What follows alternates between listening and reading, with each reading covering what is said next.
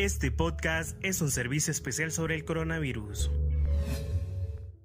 Hola, les saluda Arita. La UNAS sigue informando a la población hondureña sobre el desarrollo del coronavirus en Honduras y difundiendo las recomendaciones de los expertos de la máxima casa de estudios para evitar el contagio del coronavirus. La pandemia del COVID-19 es una enfermedad con repercusiones a nivel global, tanto en lo económico como social. Pero, ¿cuál ha sido su génesis y cronología en Honduras? Esra Díaz nos presenta el informe. COVID-19 en Honduras. Cronología de la pandemia.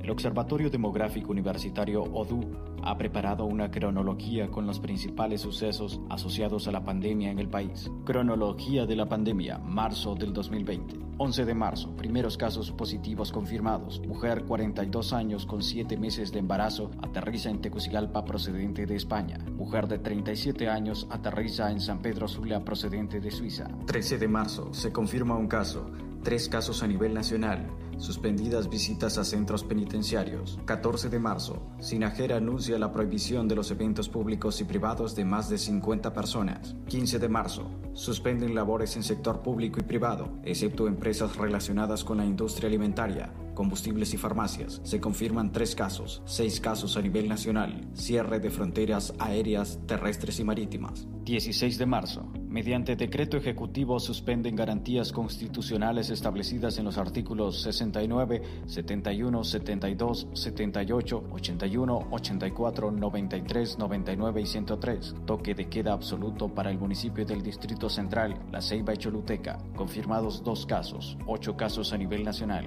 17 de marzo, confirmado un caso, nueve casos a nivel nacional. 18 de marzo, confirmados tres casos positivos, 12 casos a nivel nacional. 19 de marzo, confirmados 12 casos positivos, 24 casos a nivel nacional. 20 de marzo, se declara toque de queda a nivel nacional. 21 de marzo, confirman 3 casos, 27 casos a nivel nacional. 23 de marzo, confirmados 3 casos, 30 casos a nivel nacional. 24 de marzo, confirmados 6 casos, 36 casos a nivel nacional. 25 de marzo, confirmados 16 casos, 52 casos a nivel nacional. Inicia la entrega de alimentos a la población más pobre del país. 26 de marzo, confirmados 16 casos, todos de Francisco Morazán. 67 casos a nivel nacional. Primera muerte por COVID-19, hombre de 60 años residente en Villanueva Cortés. 27 de marzo, confirmado 27 casos, 95 casos a nivel nacional. Se realiza la primera protesta de la población del municipio del Distrito Central ante la necesidad de alimentos y la falta de ingresos al ser empleados por cuenta propia.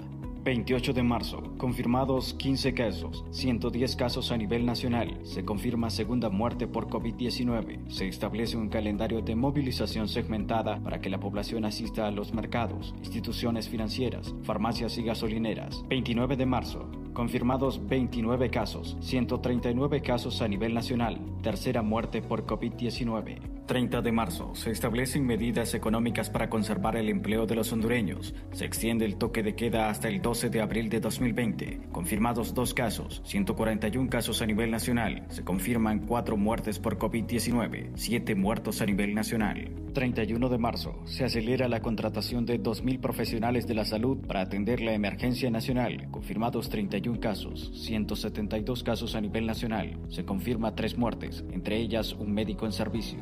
10 muertes a nivel nacional.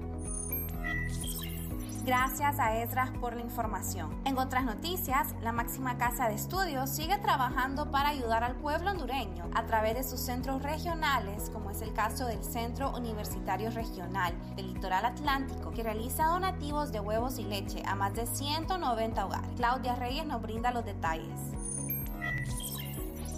El Centro Universitario Regional del Litoral Atlántico, CURLA, donará huevos y leche al Hospital General Atlántida, a la colonia Los Laureles y al Hogar de Ancianos Divina Providencia. Aproximadamente 190 hogares serán beneficiados en la colonia Los Laureles, debido a que se entregarán dos cartones de huevo por familia. Asimismo, al Hogar de Ancianos y al Hospital General se les dotará de dichos alimentos durante una semana. A esta iniciativa se le suma la limpieza y desinfección de calles y otras actividades que ha desarrollado la UNA con sus otros centros regionales. En tanto, el Consejo Universitario de la máxima casa de estudios puso a disposición el Centro de Investigación Genética para realizar estudios de carga viral, al igual que el Centro de Diagnóstico de Imagen Biomédica para la realización de estudios tomográficos para pacientes con síntomas respiratorios y el Polideportivo de la UNA para la atención de pacientes de ser necesario por parte de la Secretaría de Salud.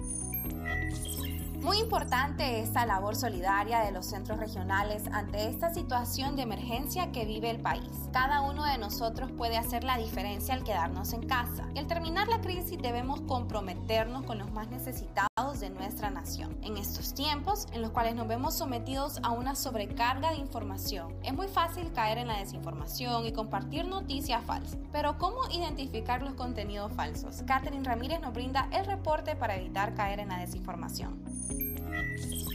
¿Cómo saber si una noticia es falsa? Para evitar compartir noticias falsas, aplica los siguientes pasos. Lee toda la noticia, no solo el titular. Así podrás notar cualquier detalle sospechoso. Busca el titular en Internet. Si la noticia es verdadera, encontrarás otros medios de prestigio que tengan la misma información. Investiga la fuente de la noticia. Si es una cadena de WhatsApp sin autoría o sin enlace, siempre desconfía y preferiblemente no la compartas. Si tiene autoría, investiga el nombre del medio de comunicación o el autor en Internet para ver si son reconocidos. Si hace referencia a un medio de comunicación en específico, entra a la página web o redes sociales de este medio para comprobar si la noticia está ahí. Verifica los datos y el contexto de la noticia. ¿Qué fuente oficial lo dijo? ¿Hay otros medios que reprodujeron lo que dijo? ¿De qué fecha es? ¿A qué hora hace referencia la noticia?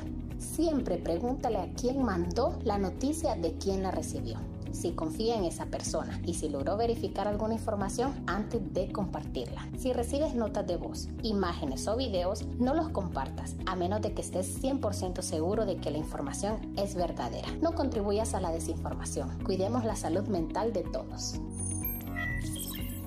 Gracias a Catherine Ramírez por este reporte que sin duda debe ser una orientación para evitar ser sorprendidos con noticias falsas o fake news. Recuerden, si tienen dudas o quieren consultar estos materiales, solo deben ingresar a la página www.una.edu.hn pleca coronavirus, donde pueden descargar este y otros materiales relacionados al coronavirus. Esta es la emisión de hoy. Invitamos a que te quedes en casa y sigas todas las medidas de prevención. Se despide Yesiarita. Hasta la próxima.